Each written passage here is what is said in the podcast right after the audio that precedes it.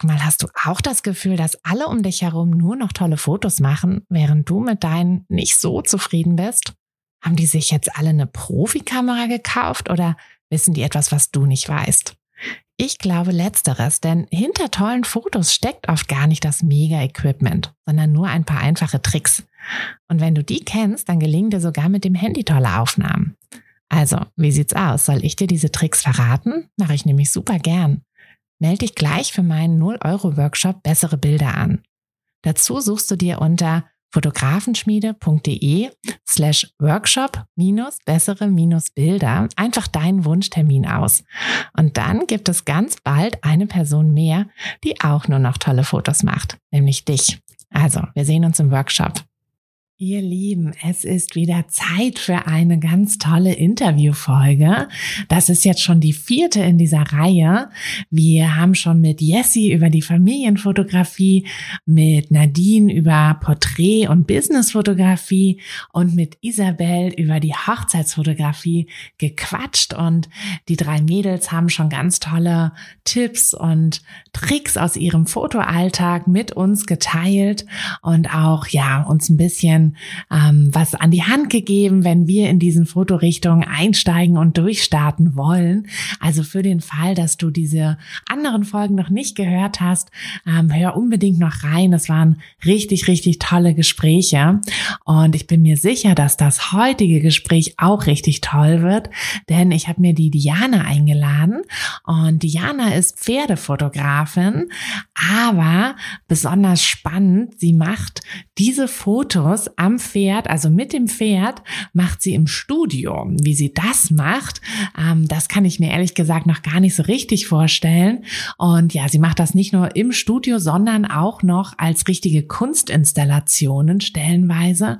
Ähm, deshalb, ich bin super gespannt und super aufgeregt, was Diana mir gleich erzählen wird. Und ich würde sagen, wir hören einfach dann mal direkt rein und ja, viel Spaß mit dieser Folge. Und schau auch unbedingt mal bei Diana auf Instagram vorbei. Mach das vielleicht sogar schon vor oder während du diese Folge hörst, denn es ist super interessant, was sie für Fotos hat. Und dann kannst du dir sogar noch ein bisschen besser vorstellen, ähm, ja, worüber wir gleich reden werden und zu welchen Sachen ich sie da gleich ausfragen werde. Den Link zu ihrem Instagram-Account findest du in der Beschreibung.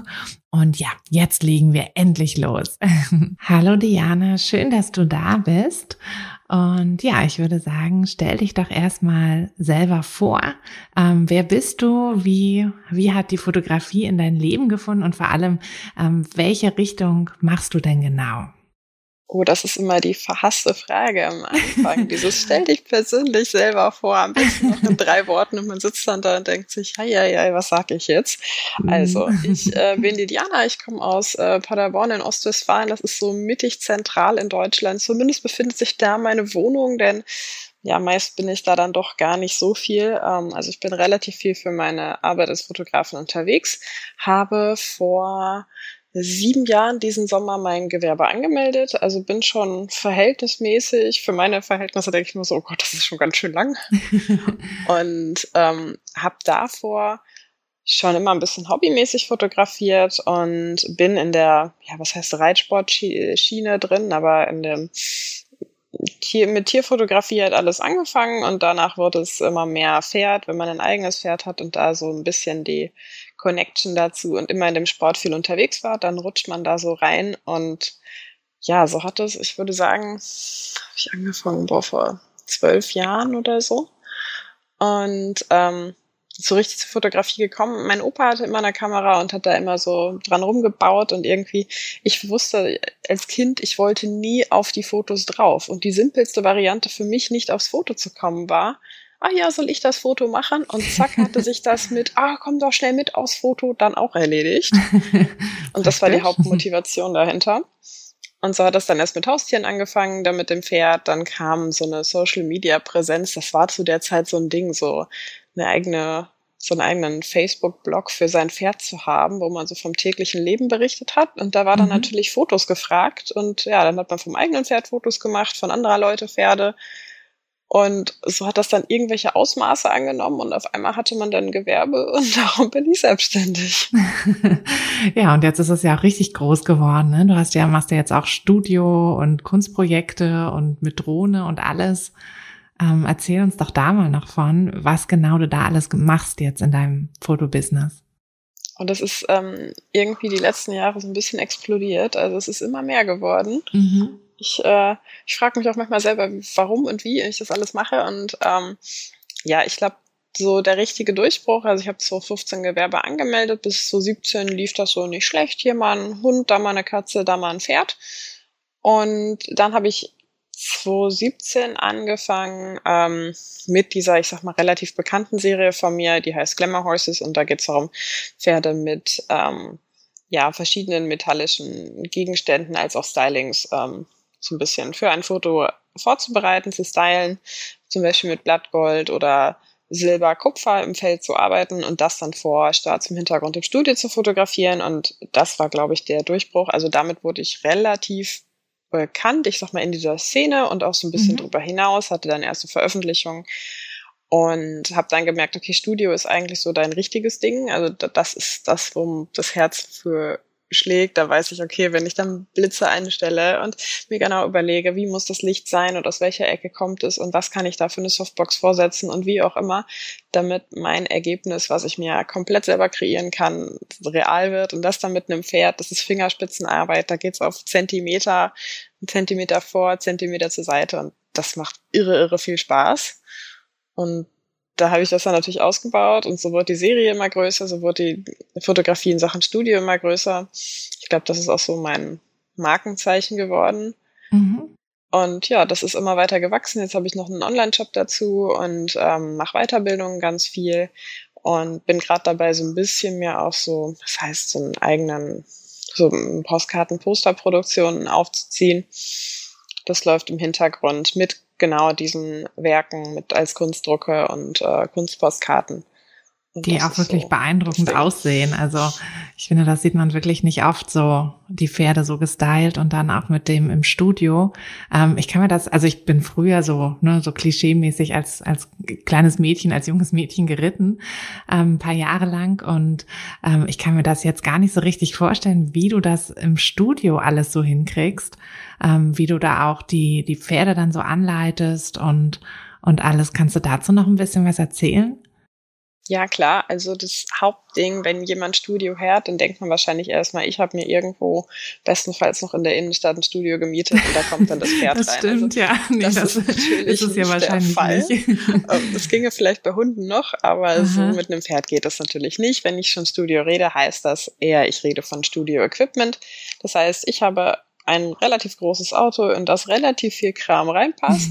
und da habe ich dann ähm, Hintergrundsysteme, Hintergründe, äh, 1001 Stativ, ähm, die, Lampe, die Lichter, also Blitze dabei und alles, was man dafür braucht. Und mhm. dann fahre ich an den Reitstall und darf meistens in einer Scheune oder auf einer, in einer großen Reithalle dann aufbauen. Und da reden wir dann schon von so Maßen, so mein Hintergrund ist sechs Meter lang. Also sechs Meter breit mhm. einfach mal, weil ansonsten wird es mit so einem Pferd manchmal doch ganz schön kuschelig. Und da ist dann Safety first. Also bevor da irgendein Pferd einem Blitz zu nahe kommt, baut man lieber einen Hauch mhm. größer auf. Das heißt, so ein Studio-Equipment, das nimmt dann schon mal gerne Ausmaße an. Und dann schaue ich wirklich, dass so ein Pferd sich erstmal damit wohlfühlt, sich das anschauen kann, alles in Ruhe, man nicht direkt von 0 auf 100 loslegt, und ganz wichtig, dass natürlich eine Person dabei ist, die dem Pferd auch ein gewisses Vertrauen vermittelt. Manchmal hat man dann mhm. Besitzer, die sind super, super aufgeregt, weil das für die auch super spannend mhm. ist, so ein Fotoshooting zu machen. Und das überträgt sich natürlich aufs Pferd und dann hat man schon, das heißt verloren, aber dann wird das natürlich schwieriger. Mhm. Und was machst du in solchen Situationen dann? Schauen, ob man einen Helfer oder eine bekannte, für das mhm. Pferd bekannte Person hat, die das Pferd übernimmt, damit der Besitzer sich einmal entspannen kann. Und wenn das Pferd dann merkt, okay, die Person neben mir findet das jetzt ganz cool, aber jetzt auch nicht übertrieben spannend, dann ist das schon die halbe Miete und ansonsten mhm. Ruhe bewahren. Ich weiß auch nicht, wo ich diese Geduld da immer hernehme, aber ähm, ja, ruhig bleiben, immer wieder reinführen, mal schauen, ob das Pferd dazwischen den Blitzen stehen möchte, sich das alles angucken kann und dann wirklich langsam loslegen. Mhm. Das macht Sinn, ja. Und wie lange dauert dann so ein Shooting? So mit allem, so mit Aufbau und also jetzt nicht mit, wenn, wenn ihr die Pferde noch so präpariert, das ist ja dann nochmal so ein extra Thema. Ähm, aber wenn ihr jetzt einfach so normales Shooting macht, gibt's da so ein. Ich überlege gerade, ähm, also da ist von bis natürlich alles dabei. Mit Aufbau, Abbau. Also mein Aufbaurekord, ähm, als alle schon aus dem Auto raus waren, ich wirklich alleine nur noch aufbauen wollte, waren achteinhalb Minuten. Da war ich aber auch echt sportlich dabei. Nicht schlecht. Den, den sechs Meter äh, Hintergrund, da hätte ja, ich wahrscheinlich ist, schon irgendwie eine Stunde. Das ist das Einzige, was nicht so gut alleine funktioniert. Aber mhm. das, mit Übung geht das alles. Ähm, also ich denke mal so für den Aufbau brauche ich meistens so zehn, zwölf Minuten. Okay. Ähm, das Shooting ist immer das, was am schnellsten geht. Also wenn ein Pferd gut mitmacht, dann ist man da auch schon mal in einer halben Stunde, 40 Minuten mit fertig. Natürlich, wenn man da einen Kandidaten hat, der sich erst 20 Minuten lang akklimatisieren möchte, mhm. dann ähm, dauert es natürlich die Zeit, aber das hat man eingeplant. Ich plane immer so, naja, eher so anderthalb Stunden, dass man sagen kann, okay, wenn wir jetzt fertig sind, ist das schön, dann machen wir vielleicht noch die ein oder andere Idee. Mhm. Und wenn das Pferd anfangs nicht mitspielen möchte, dann ist das jetzt auch kein Beinbruch und für das Abbauen da kann man dann auch eher Hilfe annehmen. Ich bin beim Aufbauen, da baue ich gerne relativ alleine auf, weil man oft sonst mehr erklärt, als dass es dann hilft. und beim Abbauen, naja, da ist es dann ja nur noch viele Kabel wieder verstauen und äh, Dinge in Kartons räumen. Und das ist dann entspannter. Mhm. Dann ist es gar nicht so lange, wie ich gedacht hätte. Ich hätte jetzt gedacht, dass das irgendwie so alles stundenlang dauert. Aber die, ähm, wenn ihr, wenn ihr die Pferde dann ähm, so richtig ja, wie, wie nennt man das? Schminken? Nennt man das wahrscheinlich nicht bei Pferden, oder? Ich ähm, würde sagen, stylen, vorbereiten. Stylen, mhm. ähm, wie, wie lange dauert das so? Weil das sind ja richtige Kunstprojekte. Also auch da von bis ist alles dabei. ich glaube, das längste, wo ich mal dran rumgebaut habe, ist ein, ähm, ein Pferd, das hat so einen Goldton und den haben wir mit ähm, goldenen Federn komplett beklebt. Mhm. Boah, da habe ich bestimmt zweieinhalb Stunden geklebt. Dieses Pferd war unfassbar geduldig und hat es auch gar nicht gestört. Der hat dabei gefressen und sich gedacht, ja, mach doch. cool. Aber ansonsten, das Styling, das, wenn man es ordentlich macht und sich da die fünf Minuten oder zehn Minuten mehr Zeit nimmt, das äh, macht sich dann gerade in der Nachbearbeitung sehr positiv mhm. bemerkbar. Und ähm, ja, daher, ich denke mal, da habe ich so einen Mittelwert irgendwo so bei 20 bis 30 Minuten. Mhm. Das Wenn das Styling nicht das komplizierteste ist, dann geht das so. Da braucht er so ein, so ein, so ein Brautstyling länger. ähm, wie bist du denn auf diese Idee gekommen, die Pferde so zu stylen? Weil du meintest ja, das war so dein Durchbruch, ähm, wahrscheinlich. Und ja, wie, wie, wie kam das so? Wie kommst du auf so eine Ideen? Das war tatsächlich ein, ein Zufallsprodukt. Ich habe mich von Anfang an schon immer irgendwo für Studiofotografie interessiert. Das war mir klar. Das war so auch so die erste Begeisterung und Berührung mit Fotografie. So ein Bildband von äh, Tim Fleck, einem britischen Fotografen, den ich sehr schätze, mhm. der auch ein eigenes Fotobuch zum Thema Pferde und das heißt Equus gemacht hat und da ganz viele Studioaufnahmen drin hatte. Und das hatte ich so als Kind und war immer so, oh Gott, das, so einmal so ein Foto machen und dann, wenn ich das könnte, das wäre unfassbar gut. Und so war diese Studiofotografie immer da. Mhm. Und da wusste ich schon so grob, wie das funktioniert und konnte es auch schon ganz gut. Und ähm, dann hatte ich immer eine Begeisterung für Dinge, die über den Tellerrand hinausgehen. Also ich war noch nie jemand, der andere Kollegen in der eigenen Fotobubble, so wenn ich Tierfotograf bin, muss ich mir jetzt alle anderen Tierfotografen anschauen, sondern eher, was geht denn noch so außerhalb meiner Nische? Mhm. Und so bin ich dann äh, ja irgendwo auf Modefotografen, Fashion und auch irgendwo kreative Dinge aufmerksam geworden und habe durch Zufall, wir saßen auf dem Sofa und ich habe irgendwo durch Instagram gescrollt und einen Fotografen gesehen, Felix Rachor heißt er, das ist ein äh, ja, Beauty-Fashion-Fotograf. Und der hat mit äh, Models das Gesicht immer aufwendig gestylt und da auch mit Glitzer gearbeitet und mit Gold und so. Und dann habe ich da so gesessen und mir gedacht, naja, also wenn der Typ das an Menschen macht, kann ja jetzt nicht so ein Hexenwerk sein, das auch an ein Pferd zu machen. Das probierst du jetzt mal aus. Mhm. Und ich weiß, wir hatten dann mit einem Pferd von einer guten Freundin, das ist immer so unser Testobjekt. Und der, der wissen wir, der ist immer brav, der steht immer, der guckt immer schön, den kann man bekleben und das juckt ihn nicht. Und ähm, da haben wir dann angefangen, haben die ersten zwei Fotos gemacht. Das war das, das bekannteste Goldpferd-Foto schlechthin. Das ist da entstanden. Und ich hatte so eine Angst, das zu veröffentlichen, weil ich dachte, ich kriege jetzt den Shitstorm des Jahres.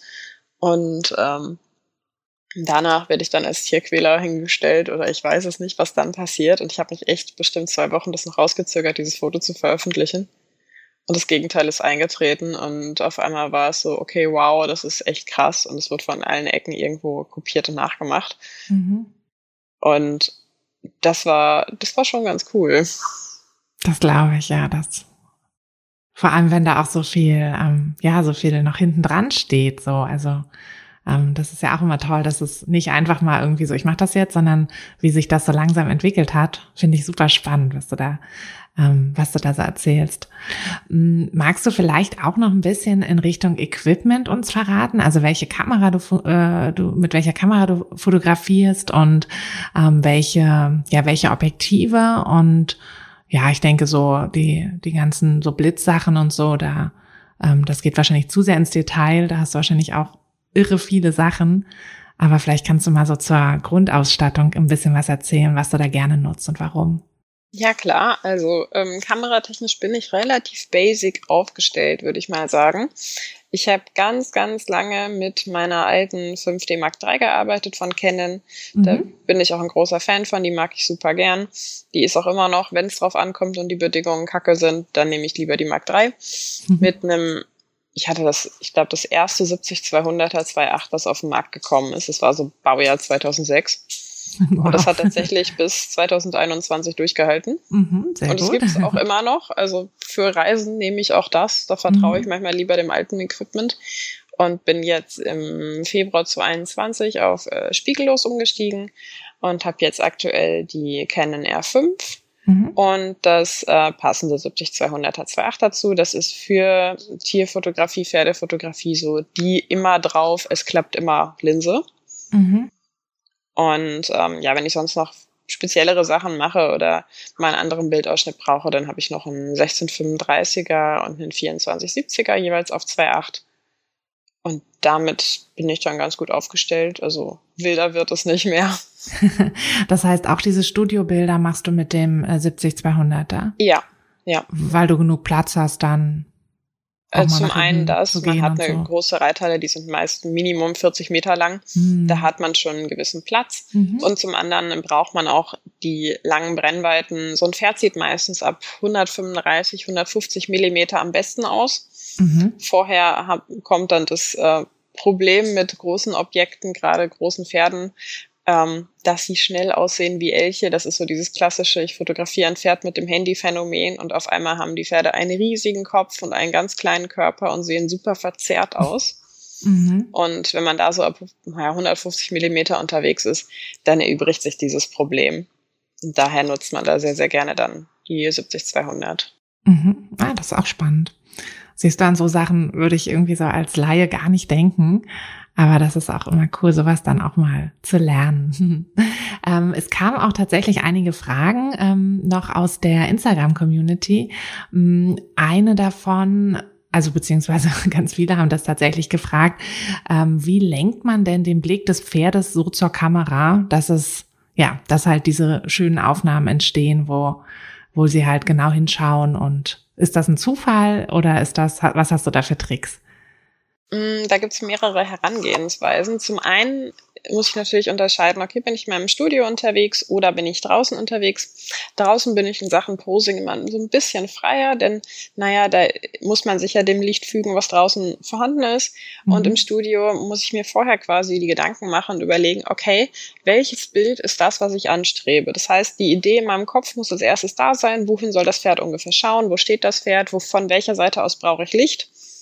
Und so habe ich erst die Pose im Kopf und baue mir dann mein Studio drumherum, dass mhm. es mit meinen Lichtern alles passt. Und dann habe ich ja schon zumindest die ähm, Richtung, in die das Pferd schauen muss. Und da gibt's dann natürlich tausend und einen Trick, wie ich so ein Pferd schön animieren kann. Aber das Wichtigste ist wirklich, dass ich vorab weiß, was möchte ich überhaupt. Mhm. Gerade im Studio, denn naja, da geht es dann mit Licht wirklich mal auf Zentimeter, dass das Pferd genau in das Licht schaut oder genau an dem Licht vorbei. Und da liegen manchmal, naja, Zentimeter oder Winkel von fünf Grad zwischen, dass das Pferd den Kopf in die passende Richtung dreht. Mhm. Und so kann ich dann, das einfachste wäre mit, ähm, mit einer Futterschüssel, die bekannt ist, ein bisschen rascheln, ähm, mit einer Tüte, wo Möhren oder Leckerlis drin sein könnten. Ähm, man kann auch bei Pferden, die so gar nicht schauen und so ein bisschen schläfrig unterwegs sind, das Ganze sehr entspannt nehmen. Da kann man mal mit einer Tierstimmen-App arbeiten. Meist so eine Pferde-Via-App, da werden viele Pferde hektisch, weil sie dann das Pferd in dem Handy suchen. Okay. Aber ähm, ja, gibt auch Exemplare. Mein eigenes Pferd reagiert am besten auf Schwein. Ich weiß nicht, ob das ihre Artgenossen eher entsprechen. Wir hatten auch schon mal Und da gibt's eine App für? Ja, 150 Tierstimmen. Das ist das Allerbeste. oh Mann, was es alles gibt. Da gibt's wirklich, also jedes Pferd hat da so einen unterschiedlichen Geschmack. Wir hatten mal eins, dem waren 149 Tierstimmen egal. Die 150. das war Albatros. Die war super. Und ansonsten im Falle eines Falles hilft es manchmal auch, das Pferd wieder einem Helfer in die Hand zu drücken und dem Besitzer die Animation machen zu lassen, weil dann kann ich natürlich die Person ganz genau lenken und das Pferd hat da den Bezugsperson und wird da immer öfter hinschauen oder mhm. ein anderes Pferd nehmen und da hinstellen, wo man das Pferd gerne schauen lassen möchte. Mhm. Macht Sinn. Aber diese App ist schon witzig. Die muss ich mir mal anschauen. Die funktioniert bestimmt auch gut bei Kindern. Ja, das könnte ich mir auch vorstellen, dass das ganz gut klappt. Ja, äh, wieder was gelernt. Ähm, du machst ja nicht nur äh, nicht nur diese Studiobilder von den Pferden, sondern du machst ja auch ähm, auch so ein bisschen Reportagefotografie, oder? So von ähm, ja so von Sportevents oder ist das nur so äh, so zum so persönlich für dich? Ja, es ist, also ich hatte die über die letzten Jahre immer weiter abgenommen. Mhm. Ähm, ein bisschen Reportagen an so großen Events mache ich noch, das sind aber nicht mehr viele. Also es sind vielleicht, na, drei, vier Events im Jahr. Mhm. Also relativ überschaubar und das ist dann gerade CIO Aachen, das ist das, das größte Event im Reitsport. Das ist neun Tage Weltfest des Pferdesports. Mhm. Da rastet Reiter Deutschland einmal komplett aus. Ähm, man kann im Reitsport alles begründen mit, ja, aber es ist ja Aachen. Das ist so ein Argument. Das geht immer. okay. Das so ist wie Vegas das, quasi. Ja, das, das ist Vegas, das Mecker des Reitsports. Okay, ist, ähm, ja, cool. Geht nichts drum herum. Und wenn ich da arbeite und da eine Akkreditierung habe, dann ist das für mich ja irgendwo Arbeit und Urlaub und alles in einem verpackt. Mhm. Und das ist ganz wunderbar. Und da hat man so, so viele coole Motive. Und äh, so bin ich dann so ein bisschen da reingerutscht, bin jetzt aber nicht so aktiv, dass ich jedes Wochenende oder relativ häufig auf solche Events fahre und da Bilder mache. Ich äh, bewundere da die Kollegen, die das super fleißig machen, da mega, mega coole Bilder machen, aber ich glaube, dafür bin ich zu faul. naja, du machst ja auch genug anderes. Also ist ja nicht so, dass du jetzt nichts anderes noch machst. Ähm, magst du denn die, also du meintest ja, dass dein Herz schon für die Studiofotografie schlägt, ähm, aber so die Reportagefotografie dann äh, auf solchen Events, wo, wo liegt da der Reiz für dich? Eigentlich hinter den großen Momenten. Was passiert, wenn ein Reiter in einem großen Reitstadion den großen Preis gewinnt. Wer freut sich da im Hintergrund? Was sind die Vorbereitungen? Was sind die Nachbereitungen? Wie sind die Emotionen, wenn der Reiter mit seinem Pferd aus dem Stadion rausreitet? Wie ist die Anspannung vorher, wenn er da reinreitet? Ähm, mhm. was machen die Pfleger? Was machen die, die Supporter im Hintergrund? das sind die Dinge, die für mich so spannend sind. Denn ich denke mir mal, okay, ähm, wir sind jetzt in Aachen, das ist ein riesen, riesengroßes Event. Das Stadion ist größer als ein Fußballstadion. Ähm, da hocken, ich weiß es nicht, 30, 50, 80 andere Fotografen, wenn Corona nicht ist, noch mehr. Mhm. Und oft ist es so, dass diese Fotografen dann so Grüppchen bilden. Das heißt, sind, du hast einen guten Sprung, den kann man schön aus einer gewissen Distanz fotografieren und dann hocken dann 30 Fotografen an auf einem Haufen und machen ungefähr alle das gleiche Foto. Mhm. Und das finde ich relativ langweilig. Und weil ich halt auch nicht das riesen Equipment habe, wenn man sich vorstellt, man hat ein Stadion größer als ein Fußballstadion, da kommt man mit 200 Millimeter natürlich nicht so aus, sondern müsste dann 300, 400 oder noch krasser haben. Und das habe ich einfach nicht, weil brauche ich nicht und reizt mich auch nicht so.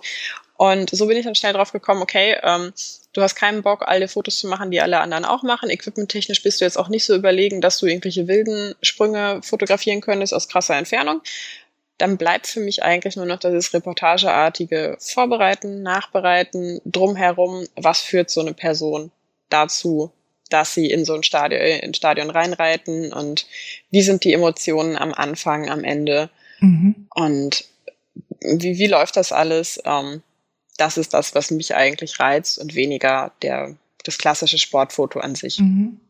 Macht Sinn, ja. Wie sieht denn ähm, grundsätzlich so eine Vorbereitung für so ein, für so ein Shooting für dich aus? Also egal, ob es jetzt ein Event ist oder ein, ähm, beziehungsweise nicht egal, aber erzähl mal vielleicht von beidem, ähm, von den ja, Studio-Shootings, beziehungsweise eben von den Events. Wie bereitest du dich da so drauf vor? Mm, ich überlege gerade, wie man das am besten beschreiben könnte. Ähm, für meine Studiofotografie ist natürlich für mich erstmal wichtig, okay, dass mein Equipment alles gut funktioniert. Ich bin ein Held darin, alles Mögliche zu vergessen. Darum muss immer alles am gleichen Platz sein. Ansonsten werde ich dann irgendwann so ein bisschen angespannt und denke mir, scheiße, ich habe doch schon wieder irgendwas vergessen. Ich kenne mich doch. Das heißt, wenn man da ist dieses schon, Gefühl hat, so ich habe was vergessen, aber mir fällt es nicht ein. Mm, und ich werde es gleich brauchen und dann werde ich es nicht mm. haben. Also ich habe wirklich auch gefühlt in Sachen Studio-Equipment, weil man da eben so viel braucht, glaube ich, alles schon mal vergessen. Oh. Also nur die Kamera, die habe ich noch nicht vergessen. Okay, aber auch da habe ich auch schon mal das falsche Objektiv mitgenommen oder all solche Späße. Also ich glaube, in Bullshit-Bingo, ähm, was kann man alles vergessen, da bin ich weit vorne. Also daher Equipment checken, dass wirklich alles da ist und man am besten alles doppelt einpackt. Ähm, mhm. Das ist mir schon, um den Stress für mich rauszunehmen. Das ist die erste Vorbereitung auf technischer Seite. Und dann, was für mich ganz, ganz wichtig ist, ähm, ich bin nicht der, ich will nicht sagen, spontanste, kreativste Mensch, oder ich weiß, dass mein Hirn besser funktioniert und kreativer wird, wenn ich quasi im Kopf oder noch besser schriftlich eine Liste habe, so das möchte ich fotografieren und das ist mein Masterplan. Ich brauche irgendwo einen Plan, eine Liste. Ich bin voll der Listentyp und dann schreibe ich mir genau auf, beziehungsweise mache mir äh, Moodboards bei Pinterest oder wo auch immer oder tu mir Screenshots aufs Handy, dass ich weiß, was möchte ich heute mit diesem Shooting erreichen, was ist mein Ziel. Mhm. Und dann kann ich mich irgendwo im Kopf entspannen. Ähm, weil ich sonst weiß, mein Kopf dreht sich die ganze Zeit darum, diese Liste nicht im Kopf zu vergessen. Habe ich sie aber abgespeichert, ist es gut. Und dann fängt eigentlich der Part an, wo ich dann wirklich beim Shooting Teile dieser Liste vielleicht, das heißt abarbeite, aber zumindest im Kopf habe, weiß, wenn es mir gleich nicht mehr einfällt, dann habe ich es auf dem Handy. Es kann nicht so schlimm werden. Und ähm, da dann auch, ja, daraus dann kreative eigene Ideen entwickeln kann aber mhm. für mich ist dieses Vorbereiten im Kopf auch wirklich sich klar sein, was möchte ich denn fotografieren und wie soll das Ganze stattfinden. Das ist für mich unfassbar wichtig.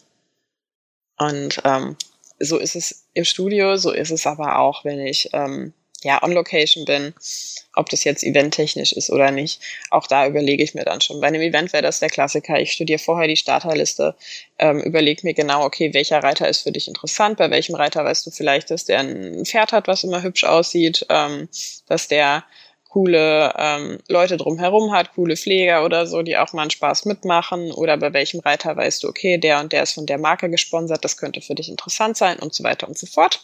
Mhm. Und so versuche ich das dann immer zu studieren, gerade bei solchen großen Events mir dann die Startlisten, äh, Startzeiten zu merken und nicht alles über den Haufen zu werfen. Denn auf solchen Events, da hat man dann schon mal ein paar Meter dazwischen von einem Stadion zum anderen, mhm. wo gerade eine Prüfung stattfindet. Und wenn man dann es vertauscht hat, ist immer schlecht. ja, und ich, ja. so versuche ich dann auch da schon meine ähm, Dinge im Kopf so vorzubereiten, um mich dann entspannt dann in die Situation fallen lassen zu können. Mhm. Das macht Sinn. Ich bin auch immer großer Fan von Listen und Abhaken und Planen und ähm, finde auch, dass man dann einfach äh, viel spontaner sein kann, weil man den Kopf dann einfach frei hat für, für noch extra Sachen. Ja, genau. Dieses Spontanität durch gutes Vorbereiten. Genau. genau. Ja, naja, weil viele denken immer irgendwie so ein, ähm, so ein entspanntes Shooting ist halt, ne, man guckt einfach mal, was so passiert, aber nee, das ist dann da halt eben nicht entspannt. Nicht so genau. Dann hangelt man sich so von Bild zu Bild und ist irgendwie ganz panisch, weil man nicht weiß, was man als nächstes shooten soll. Genau, ja. ja. Nee, also von daher bin ich da äh, Team Teamliste. ähm, wer sind denn deine Kunden eigentlich so? Mm, das ist auch gar nicht so einfach zu beantworten, denn meine Kundschaft, ich will nicht sagen, ich habe so na, zwei, drei Lager. Ja, so könnte man sagen. Mhm. Ähm, zum einen, wenn ich jetzt wirklich sage, okay, wen fotografiere ich, dann sind das viel B2B-Kunden aus dem Reitsport, also Reitsportartikelhersteller, die vielleicht Stiefel, Sättel, Trensen, Reitbekleidung, alles, was man so rund ums Pferd braucht, ähm, ja, was man da fotografieren könnte, das mache ich dann. Mhm. Das ist der erste Part. Der zweite Part sind natürlich ähm, ja, Sportler und Privatkunden. Da bin ich, ich glaube, eher bei den Dressurreitern zu finden als bei den Springreitern. Ist natürlich auch so, welchen Stil verfolgt man. Und gerade ähm, für einen Dressurreiter ist so Eleganz interessant, dass es ästhetisch ist, weil der ganze Sport sehr ästhetisch ist. Mhm. Und ähm, so passe ich da mit meinen Bildern eigentlich ganz gut rein und habe da dann relativ viele Kunden, die, die sich damit gut identifizieren so können für, für ihre eigenen Webseiten, ihr Portfolio dann oder also Zum die einen professionellen das, ja. Reiter? Also das auf jeden Fall, obwohl ich da jetzt nicht der Mensch bin, der ähm, täglich irgendwelche Verkaufsbilder oder ähnliches machen muss oder Homepage-Bilder. Das ist so am Rande findet das auch statt, aber hauptsächlich sind das ja schöne, irgendwo emotionale Aufnahmen von mhm. vielleicht dem Pferd, dem sie den größten Erfolg zu verdanken haben oder ähm, das Pferd, was sie in den Sport reingeführt hat. Also eher so das Emotionale drumherum. Eher so das, was dann zu Hause an die Wand kommt. Genau, ja. Schön, ja.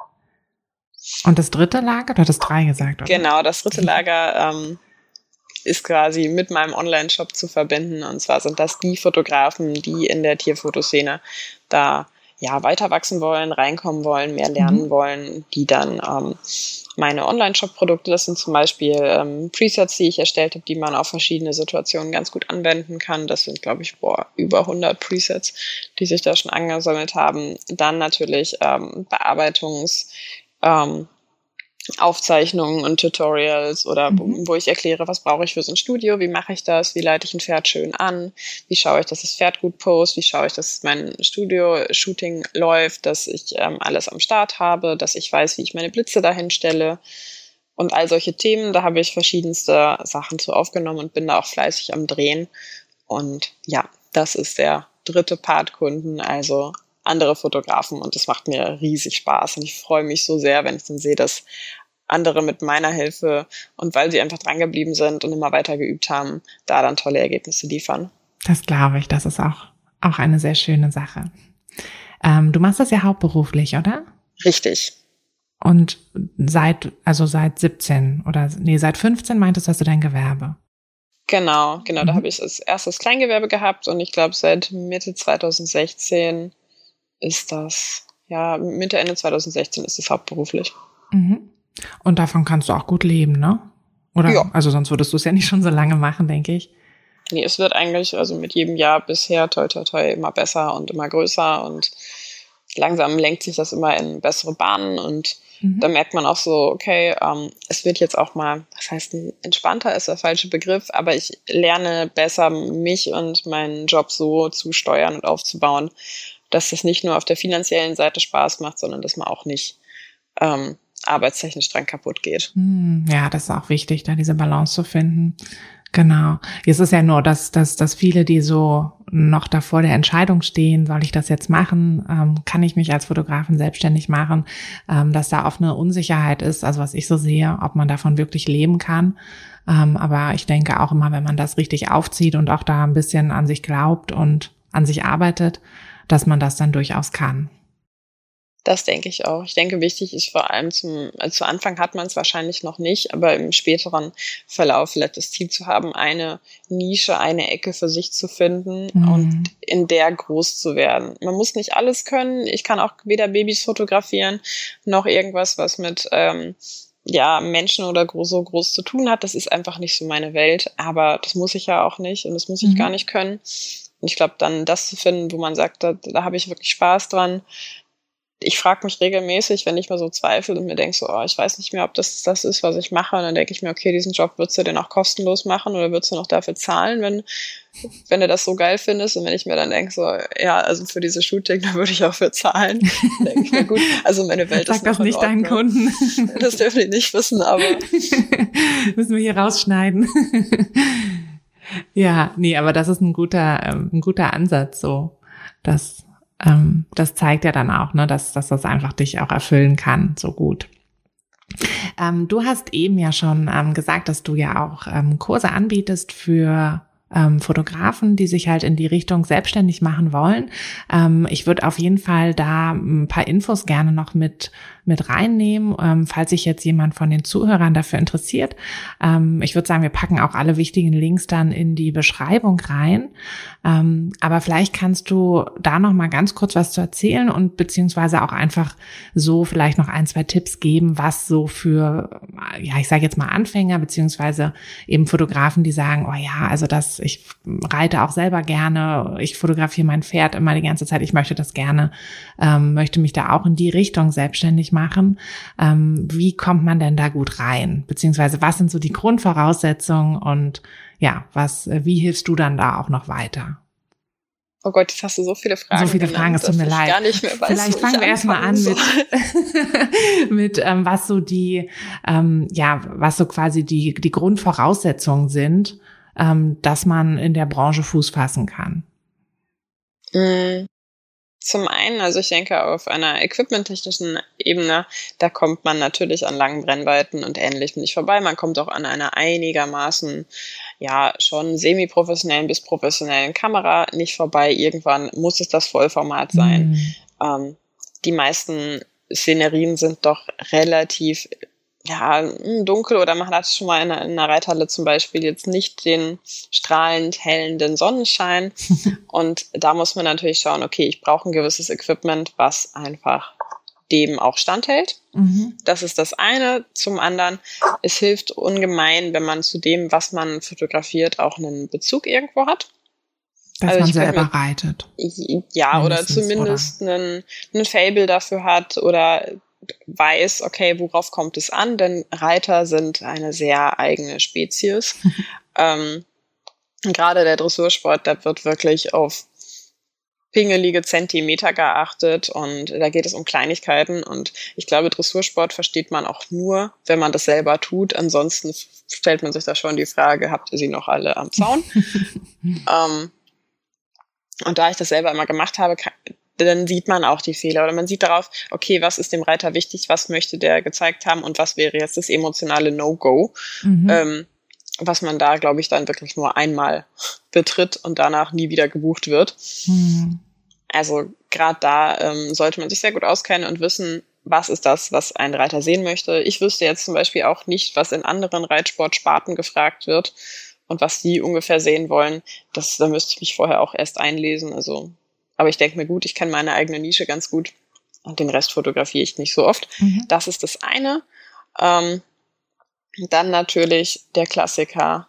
Dranbleiben, dranbleiben, sehr viel Geduld haben, Willen haben, Biss haben. Ich glaube, es gibt einfachere Bereiche, ähm, Geld zu verdienen oder sich selbstständig zu machen, als als Fotograf, was zum einen eine, eine Branche ist, die, die glaube ich, durch dieses Hobby und durch die Begeisterung am Fotografieren und Festhalten der Momente immer weiter vergrößert mhm. und auch wächst, da dann herauszustechen aus der Masse und damit dann erfolgreich zu sein, zu bleiben und ähm, dann auch sagen zu können, okay, ich kann davon leben, weil ich eben diesen Unique Selling Point habe. Das ist, denke ich, relativ schwierig. Aber da, da hilft es dann nicht, andere Kollegen anzuhimmeln und ähm, zu sagen, okay, ich möchte genauso werden wie der, weil dann wird man ja maximal eine gute Kopie. Hm, Im besten Fall. Also so kann man anfangen, um Techniken zu erlernen und ein Auge zu bekommen, aber irgendwann muss man diesen Absprung schaffen, okay, ich ähm, mache jetzt mein eigenes Ding, ich starte vielleicht mit einem eigenen Projekt, ich habe irgendetwas, wofür die Leute wissen, ich bin die Beste darin oder ich ich bin die Einzige, die es gemacht oder die Einzige, die diesen Stil hat, die diese Rasse mhm. fotografiert, die diesen Sport speziell macht. Und dafür werde ich dann gebucht. Und da natürlich auch aufs Herz hören, was man, wo man sich wirklich reinhängen möchte, ne? Ja, absolut. Ich glaube, das hilft nicht, sich in irgendwelche mhm. Dinge, die vielleicht nach außen den Erfolg versprechen. Mir haben auch ganz viel gesagt, ja, fotografier doch Hochzeiten, weil da, da fließt doch richtig Geld. Guck mal, die Leute geben für eine Hochzeit richtig Geld aus und die sind überall und da musst du auch gar nicht so weit reisen. Ja, also ich fotografiere nicht so gerne Hochzeiten. nee, das muss man ja auch nicht. Man muss ja nicht alles können. Oder man kann auch nicht alles können, ne? Das, nee, nee. Das macht überhaupt keinen Sinn. Hm. Nee, das, ähm, das stimmt. Ähm, genau. Ja, und äh, du hilfst jetzt auch noch mit eigenen äh, Presets, hattest du schon gesagt, und eigenen Kursen. Das heißt, wenn jetzt jemand, ähm, an, also wie weit, wie viel Vorwissen muss jemand mitbringen, damit er sich an dich wenden kann? Also das Vorwissen, eine Kamera vielleicht so im Spiegelreflexbereich zu haben und zu wissen, wo der Anschalter ist, das reicht eigentlich. Okay. Also wir können wirklich von Basics starten. Ich habe quasi verschiedene Kursprogramme und bin weiter da am Drehen und Aufzeichnen, damit das noch alles noch ein bisschen hübscher wird und noch bessere Erklärungen da sind.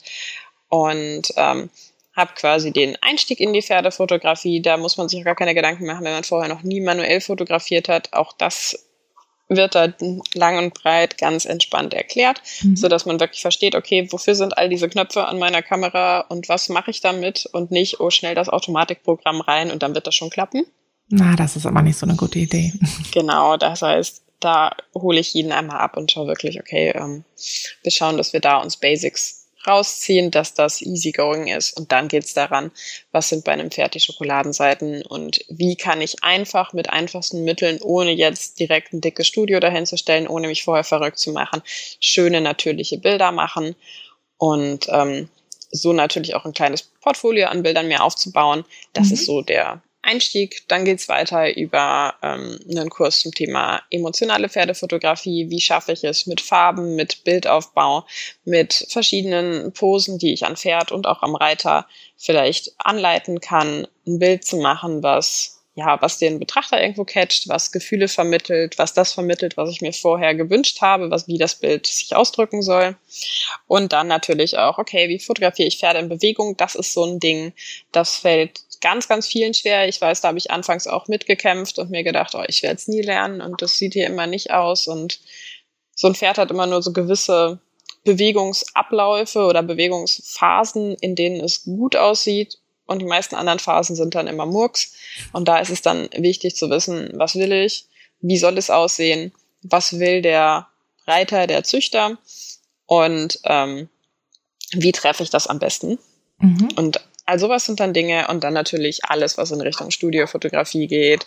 Wenn man jetzt lernen möchte, wie man Pferde stylt mit Gold und wie man das hinterher bearbeitet, denn da liegt ganz viel ja, Potenzial drin, da geht mhm. einiges. Mhm. Dann nehme ich das auch, ähm, da habe ich auch ein Programm zu und nehme die Leute da auch mit hin. Also auch das wird besprochen. Und eigentlich alles, was ich mal gemacht habe und was ich mache, gibt es. Dein ganzes Wissen gibst du weiter. Ja. Sehr cool. ja, prima. Dann ähm, genau, würde ich sagen, legen wir das mit da alle Links mit ähm, rein in die Beschreibung von dem Podcast. Dann könnt ihr da einfach mal ähm, schauen und ähm, schaut auch auf jeden Fall mal bei der Diana auf dem Instagram-Profil vorbei. Da gibt's auch immer schon ganz viele ähm, Photoshop-Tipps. Gibst du da viel, ne?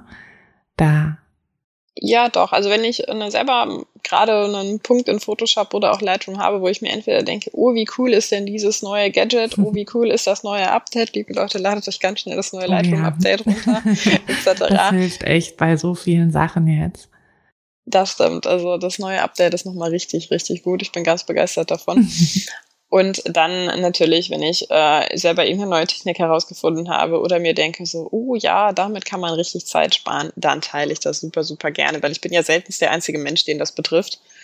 Und mhm. da denke ich mir ganz, es sind oft diese ganz vielen kleinen Dinge, die man, weil man sie vielleicht nicht täglich nutzt, gar nicht kennt. Und ich kenne mhm. auch ganz viele Photoshop-Shortcuts nicht, einfach weil ich sie nicht brauche oder weil, weil ich viel zu selten da dann mal einen äh, Bedarf dran habe. Und so schaue ich, dass ich das dann auch gerne teile und schaue, dass wir alle irgendwo bessere Fotos machen oder zumindest weniger Zeit vom Computer verbringen und unsere Augen durch unnötige Arbeit irgendwo strapazieren. Das ist auch gut, ja. Das stimmt, da verbringen wir manchmal ganz schön viel Zeit vor dem Computer. Ja, cool. Dann ähm, genau, schaut einfach auf jeden Fall bei Diana vorbei und Diana, dir ganz lieben Dank, mm, dass du, dass du uns so viele Infos gegeben hast und so viel von deiner Fotografie erzählt hast. Und ja, danke, dass du hier in dem Podcast warst. Sehr, sehr gerne. Vielen Dank für die Einladung. Hat dir der Podcast gefallen, dann würde ich mich sehr über eine Bewertung freuen. Und du kannst den Podcast natürlich auch sehr gerne abonnieren, sodass du keine der zukünftigen Folgen verpasst. Wenn du mich nicht nur hören, sondern auch sehen möchtest, dann folg mir doch sehr gerne bei Instagram. Und dort kannst du mir auch immer schreiben, wenn du Vorschläge, Wünsche oder Anregungen für diesen Podcast hast oder einfach Fotofragen loswerden möchtest. Ich freue mich auf jeden Fall ganz doll von dir zu lesen oder von dir zu hören. Und ja, würde sagen, bis bald auf einen virtuellen Kaffee. Deine Tina. Hey du, Fotografin, hast du dich schon auf die Warteliste für die nächste Business-Kursklasse gesetzt? Nein? Weil du noch keine Fotografin bist oder weil du keine sein möchtest? Weißt du, was ich glaube? Dass du schon viel weiter bist, als du vielleicht denkst und dass du nur noch etwas Hilfe bei den konkreten Schritten in dein Fotobusiness brauchst und jemanden, der dich unterstützt und dir bei Fragen und Problemen weiterhilft. Genau das also, was du im Businesskurs bekommst.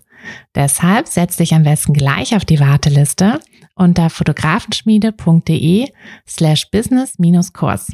Und dann verwandeln wir bald gemeinsam dein Herzklopfen für die Fotografie in dein Herzensbusiness. Denn dafür bist du doch hier, oder?